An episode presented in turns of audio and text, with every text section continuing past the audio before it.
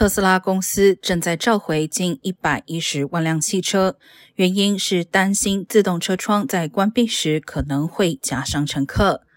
国家公路交通安全管理局在提交的文件中表示，车窗自动反转系统在检测到障碍物之后，可能无法正确反应。据美联社报道，特斯拉员工在八月份的产品测试期间发现相关问题，并从九月十三号开始更新生产车辆，以符合联邦要求。